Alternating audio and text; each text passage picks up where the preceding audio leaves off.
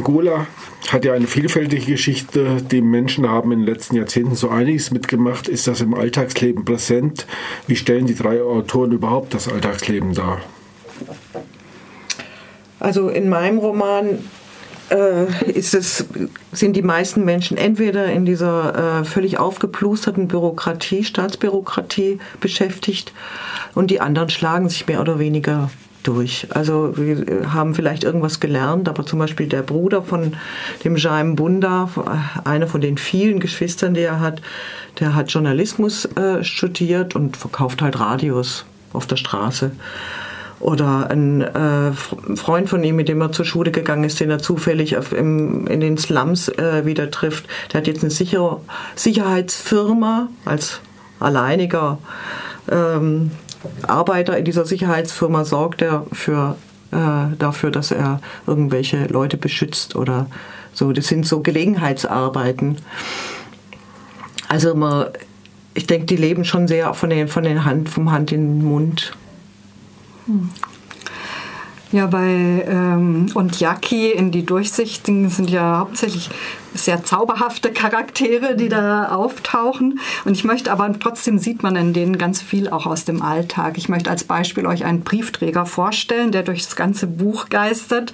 Mhm. Ähm, der ist, ähm, der schreibt immer seine Briefe selbst und zwar versucht er ein Moped zu erlangen für seine Arbeit und schreibt dabei unglaublich viele Briefe, äh, Briefe an diese äh, an die Autoritäten und das ist wirklich Kafkaesk. Er versucht diese Briefe immer an den Mann äh, zu bringen und scheitert halt vollkommen an den korrupten Strukturen, kriegt auch mal eins auf die Schnauze. Ansonsten muss er sich aber, wenn er wirklich auch Briefe austeilt an die Bevölkerung, muss er sich im Grunde durchfüttern. Ja? Er ist ja einer der wenigen Personen, die hier nicht vom informellen Sektor leben. Trotzdem muss er, ist er eigentlich darauf angewiesen, dass er von den Leuten Essen kriegt. Wasser kriegt er schon gar nicht mehr überall, weil das eben, wie ich vorher schon in meiner Besprechung erzählt habe, ähm, so stark verknappt ist. Ja, äh, die Slums hält er dadurch auseinander. Die sind immer durch Müllkippen getrennt. Daran erkennt, erkennt er die so. Ja. Und gleichzeitig ist er eben ein nettes, netter Kerl und man sieht daran eben auch etwas, was Onjaki, glaube ich, auch wichtig ist. Ja, wie, wie viel Kommunikation noch stattfindet im Alltag. Ja, wie er wirklich überall dann zu den einen Brief abgibt, zu den Leuten sich reinsetzt und einfach quatscht mit denen. Und ähm, ja, genau, wie auf wie viel zwar sehr arme, aber warmherzige Menschen er auch trifft in diesem Alltag. Bei Agualusa ist es vielleicht insofern ein bisschen anders, weil der aus dem Alltagsleben eigentlich von ganz unterschiedlichen Menschen berichtet. Also es sind nicht nur die Deklassierten im Prinzip, sondern das sind auch hochrangige Politiker oder Leute aus dem Bereich der Kunst, eben eine ganz erfolgreiche, Schla äh, nicht Schlagersängerin, sondern eine Jazzsängerin, die eine ganz grandiose Stimme hat oder eine erfolgreiche Architektin. Es geht aber auch um Taxifahrer, um, Wirten, um Kneipenwirte und so weiter und so fort. Und ähm, was ähm, also was ich, was ich interessant fand, ähm, wie eben vor allem so ganz persönlich auch reingegangen ist in diese, in diese Biografien und versucht hat, ähm, einfach ja, mehr Persönliches auch darzustellen. Zum Beispiel wird eine Architektin beschrieben, die wirklich super erfolgreich ist, die also Kunden hat aus der ganzen Welt, aber die leidet einer extremen Sozialphobie und die geht überhaupt nicht aus ihrem Haus raus, hat aber andererseits dann wiederum kein Problem, dann irgendwelche ähm, großen Investoren aus Brasilien oder ähm, äh, Portugal in ihre Wohnung dann einzuladen und denen dann äh, die Kohle aus der Tasche zu ziehen. Also so sind so äh, ganz, ähm, ganz komplexe Sachen. Und auf der anderen Seite werden dann natürlich auch Leute beschrieben, ja, die, wie zum Beispiel der beschriebene Rato Miki, der, dem das Gesicht bei einer äh, Minenexplosion äh, zerfetzt wurde der hängt eigentlich vor allem in, immer in der Kneipe rum und kriegt da aber wiederum wahnsinnig viel mit. Und ähm, also wenn irgendwelche Leute irgendwelche Fragen haben, dann gehen die in die Kneipe und äh, der Rato Mickey, der weiß dann meistens Bescheid. Und diese Kneipe scheint überhaupt für die Leute ähm, in dem Roman was Besonderes zu sein. Also einmal sagt einer, solange es diese Bar noch gibt, haben wir ein Vaterland. Das fand ich auch einen ganz äh, witzigen Ausdruck. Mhm. Wie wird denn die Stadt beschrieben? Äh, ihr habt jetzt hauptsächlich über die äh, Personen geredet, ja, aber auch, auch diese Stadt muss ja verrückt sein. Es spielen alle drei Romane spielen ja in Luanda. Also wir haben vielleicht sogar eher Luanda-Romane als. Angola-Romane, ich weiß es nicht. Also bei mir, du kriegst bei mir in meinem Buch eigentlich von der Stadt äh, nur der, der, Slum wird näher beschrieben, also da, wo eben die Hauptperson äh, herkommt. Die Mutter lebt da noch äh, mit ihrer praktisch Restfamilie und deren Familien in, in einer Drei-Zimmer-Hütte.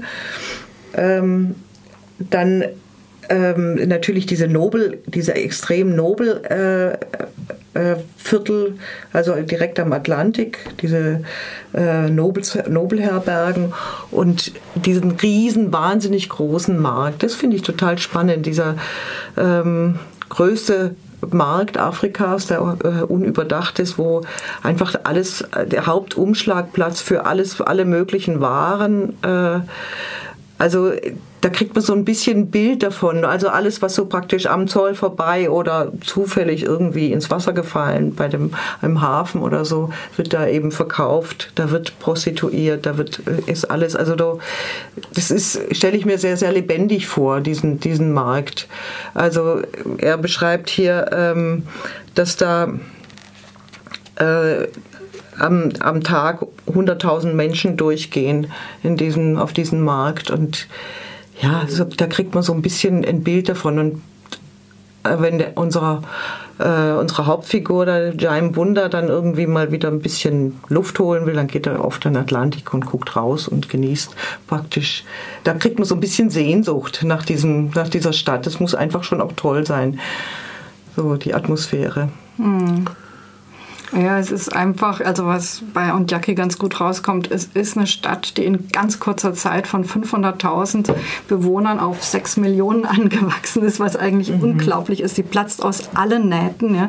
Du brauchst teilweise, also das beschreibt er von einem Punkt zum anderen, ewig, wenn du mit dem Auto unterwegs bist und eigentlich alle, die eins haben, sind mit dem Auto unterwegs, mhm. weil zu Fuß kannst du eigentlich auch nicht mehr gehen. Mhm. Und also das, das ist so, aber auch dieses Schöne, es liegt am Meer es hat, glaube ich, seine sehr schönen Seiten. Also das mhm. kommt auch ganz gut raus. Das ist eigentlich ganz ähnlich bei Agualusa. Darüber hinaus greift er insbesondere das Thema äh, Architektur und Wohnen nochmal auf. Also nach, äh, nachdem der Bürgerkrieg zu Ende war, gab es ja diesen bereits von dir äh, erwähnten beschriebenen Boom in Luanda. Das hat auch ähm, ganz viel Bautätigkeit ausgelöst. Innerhalb von kurzer Zeit sind ähm, ganz viele Hochhäuser, Wolkenkratzer, auch ganz schicke Gebäude entstanden. Und ähm, mit dem mit dem wieder, ähm, also mit, eher mit dem Einbruch der, Einbruch der Krise sind dann ähm, auch wieder manche Gebäude eher ähm, ja, dem Verfall dann preisgegeben werden, gegeben worden. Und ähm, es scheint wohl auch so zu sein, dass ähm, diese Hoch, die Hochhäuser, die eigentlich für ein eher wohlhabendes Klientel gedacht werden, dass die nicht mehr nur von Reichen bewohnt werden, sondern dass es so ist, dass oben die Reichen wohnen und je weiter es nach unten geht, desto mehr leben da die Armen. Also unten funktio funktioniert dann oft ähm, die Elektrizitätsversorgung nicht mehr, da gibt es auch kein, äh, kein Wasser mehr und so weiter. Viele Bewohner bezeichnen in Luanda das wohl als sogenannte Museke vertikal. Museke heißt Armviertel mhm. und vertikal ist eben das dann, dass die Armviertel mittlerweile auch in den Hochhausbauten sich... Ähm, fast an diese Pyramiden, diese Adlerpyramiden, die man in der Schule gelernt hat. Ja, oben wohnen ganz wenige wahrscheinlich, in der Mitte wohnen dann ein bisschen mehr und ganz mhm. unten wohnen Massen wahrscheinlich von Menschen auf, gering, auf wenig Raum. Aber du, äh, da du das schon erwähnt hast, also ich wollte noch mal fragen, die rasante wirtschaftliche Entwicklung, kommt das auch bei euren äh, beiden Romanen vor, Rosmarie und also, Birgit? Ich, in meinem eigentlich nicht. Also man darf auch nicht vergessen, das Buch ist äh, zwei Jahre eigentlich äh, nach dem Bürgerkrieg geschrieben worden. Äh, da ist vermutlich auch, erstens mal war Luanda wesentlich kleiner und dieses, das spielt eigentlich eine untergeordnete Rolle. Natürlich äh, am Rande gibt es irgendwie so einen Schwarzhandel mit irgendwelchen Diamanten und äh, also die, das ist auch so ein bisschen Einflugschneise äh, für ähm, für andere afrikanische Länder, also Mali, äh, ähm, die Algerier und so weiter versuchen da reinzukommen und ihre Geschäfte zu machen. Aber viel, also Geldwäscherei findet da wohl offensichtlich viel statt. Aber es ist jetzt nicht ein zentrales Thema und jetzt nicht so deutlich. Kann nicht es so deutlich ja raus. vielleicht auch nicht sein, Ja. weil der Boom kommt später, glaube ich. Auch. Also bei Ondyaki ist das ein großes Thema, aber auf eine ganz bestimmte Art. Es wird jetzt weniger beschrieben. Es wird schon dieser ähm, äh, gibt ja die Idee der Erdölförderung da in Luanda und ähm, auch diese Wasserprivatisierung ist vielleicht ein so ein Zeichen. Ja. Aber dass die große Geschäftemacherei sozusagen im Gang ist auch. Aber er beschreibt ja, also ein Sinnbild ist vielleicht dieser Odonato, der eben durchsichtiger wird und verschwindet. Er beschreibt diesen Wandel eigentlich als einen großen Verfall von Werten wie, wie, wie Solidarität und Menschlichkeit. Und äh, es ist ein ziemlicher Abgesang, würde ich sagen, auf satirische Weise, aber ein Abgesang, weil er auch darstellt, Menschenleben ist überhaupt nichts wert. Es in diesem Buch verschwinden irgendwelche Menschen und werden dann auf irgendwelchen Friedhöfen in großen Haufen von Leichen äh, tauchen sie wieder auf. Menschenleben ist, ist nichts wert und das zeigt sich dann eben auch in ja, darin, dass eben zum Beispiel nach Erdöl gebohrt wird, obwohl es überhaupt gar nicht möglich ist, weil äh, dieses ganze Luanda anfängt äh, zu wackeln. Ja. Die, dieses große Geschäft, das wird beschrieben, ja, und dass da auch ganz viele ähm, dran beteiligt sind und auch die Kleinsten noch versuchen, irgendwo da ein Stückchen äh, davon abzukriegen. Also noch stärker als bei und, und Yaki scheint ja äh, der José Eduardo Agualusa es mit den Traditionen zu haben und darauf einzugehen. Kannst du dazu noch was sagen, Seki? Ja, also das sind teilweise ähm, ganz üble Geschichten, die er, die er da darstellt. Und zwar ähm, gibt es zum Beispiel eine Person, die heißt Tata Ambroise. Und dieser Tata Ambroise, der hat wie so eine Art ähm, ähm, psychiatrische Klinik gegründet. Und, und zwar ist das so eine Klinik, bei, in der er mit äh, nach traditionellen Verfahren Leute heilen will. Und das ist aber ziemlich martialisch, wie er das Ganze angelegt hat. Also man muss sich das als einen Gebäudekomplex vorstellen, einen großen, der unüberdacht ist und äh, die psychisch Kranken, die werden dann da angeliefert und die werden an schwere Maschinenteile angekettet und er behandelt sie da mit irgendwelchen Kräutern wahrscheinlich mit Drogen, nee, nicht wahrscheinlich, auch mit Drogen und so weiter. Und, ähm, und das Ganze dient aber auch eben dazu, ähm, das Ganze dient eben auch dazu, dann die politisch Missliebigen dahin zu bringen. Also die werden sozusagen zwangspsychiatrisiert und da bei dem untergebracht. Und mit diesen Methoden versucht er dann ähm, Geständnisse aus denen herauszupressen. Also insofern Insofern spielt, es, insofern spielt das Thema rein, aber auch insofern, als das wohl das Thema Tradition und Moderne ein Teil äh, des, ähm, eines intellektuellen Diskurses ist, weil es gibt einfach, er beschreibt Fraktionen, die eben sagen, ja,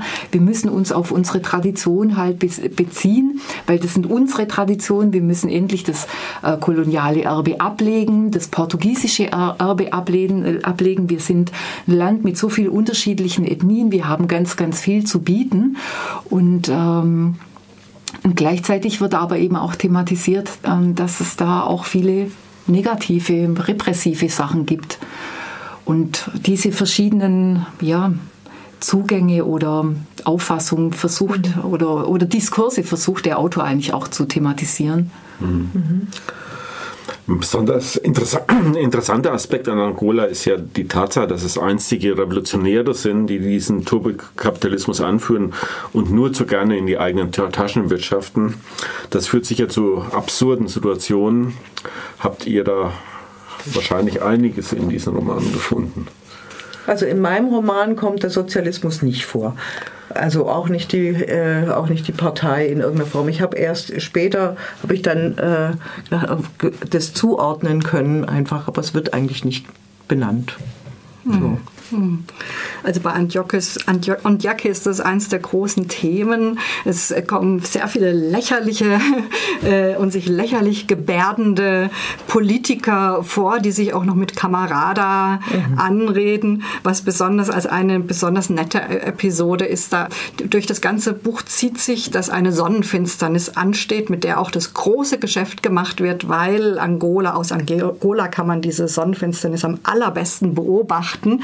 Und dann an irgendeiner Stelle stirbt plötzlich die Genossin-Ideologie das wird gar nicht näher beschreiben, beschrieben, was das ist, aber irgendwie stirbt sie mhm. und die Partei sagt die Sonnenfinsternis ab. Und man denkt ja nicht, dass es geht, aber es geht. Ja. Also da ist, ähm, mhm.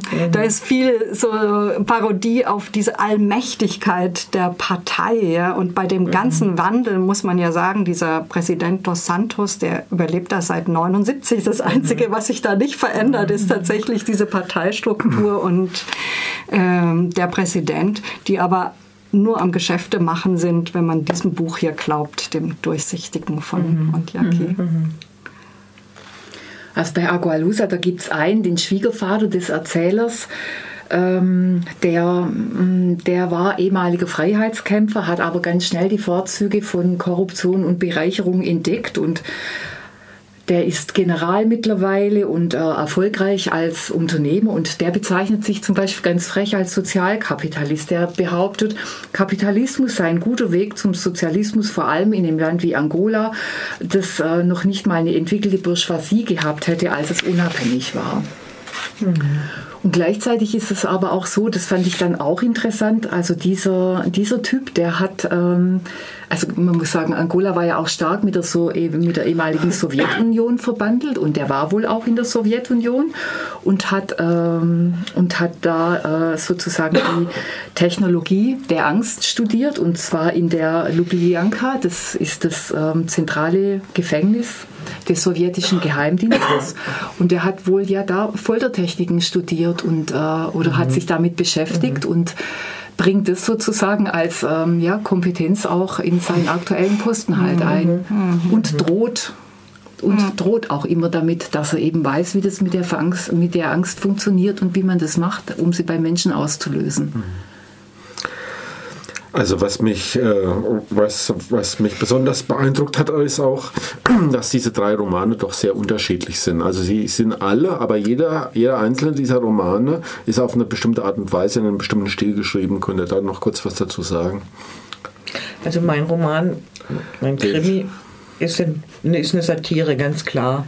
Und natürlich muss man viele Dinge, die er satirisch macht, als Metapher für diesen äh, diese Gesellschaft äh, sehen, auch die einzelnen Figuren. Es ist ähm, so ein bisschen augenzwinkernd, manchmal auch sehr deftige, deftig. Und man hat so den, den Eindruck, die Leute sind so, ja, die ertragen dieses System mit einer relativ großen Gelassenheit. So den Eindruck habe ich schon. So. Und ja. Ja, und Jackie also ich habe mir überlegt, ich glaube, dass Ondyake genug kosmopolit ist, so dass man dieses Buch und der Stil, wie er geschrieben ist, eigentlich nicht nur als eine Satire auf Angola oder auf Afrika sehen kann, sondern ich glaube, es ist eigentlich eine Allegorie auf die ganze Welt und auf den Wandel der Welt. Ja, dieser äh, Kapitalismus und auch dieser Wandel von vielleicht einem sozialen Kapitalismus zu einem Raubtierkapitalismus, der findet überall statt. Und ich glaube, er hat das äh, im Kopf und sein, sein Stil, dieses äh, atemlose, ohne Interpunktion, äh, diese satirische und bitterböse da drin, das trifft, glaube ich, nicht nur ähm, auf die Zustände in Angola. Ich glaube, er, er fasst es größer. Und bei Agualusa ist es vielleicht so, ähm, also das Buch heißt ja Barocco Tropical und äh, tropischer Barock ist tatsächlich auch ein Konzept. Und zwar hat es äh, der mosambikanische Dichter Virgilio Lemos äh, entwickelt. Das bezeichnet Romane, die auf Portugiesisch verfasst sind und Afrika als Thema und als Schauplatz haben. Wichtig äh, oder bedeutsam ist äh, eben das Büro Barocke, dass ähm, Szenen kraftvoll und verschwenderisch ausgestaltet werden. Es geht um pralles Leben, um Tod, um da, sinnliche Daseinsfreude, ums Wissen um Vergänglichkeit. Das, ähm, also in diesem Stil, glaube ich, ähm, versteht sich auch der Agualusa. Und äh, als ich da recherchiert habe, bin ich aber noch auf einen ganz interessanten Aspekt gekommen, und zwar dass das Wort Barock aus der portugiesischen Sprache nämlich entspannt. Und zwar ist es ein Ausdruck für unregelmäßig, unregelmäßig geformte Perlen. Perlen, die wurden also als oder werden als Barocco bezeichnet. Also das heißt im Prinzip schief und ungleichmäßig. Und das fand ich eben auch äh, eigentlich ein, äh, ja, ein Thema bei diesem Buch. Es geht um also in dieser Schilderung dieser ganz bizarren Welt und in den von den Leuten mit diesen ganz bizarren Biografien. Es geht auch, er erhebt auch stark das Schiefe, das Ungleichmäßige, das nicht äh, normativ geprägte, hebt er ganz stark hervor. Mhm.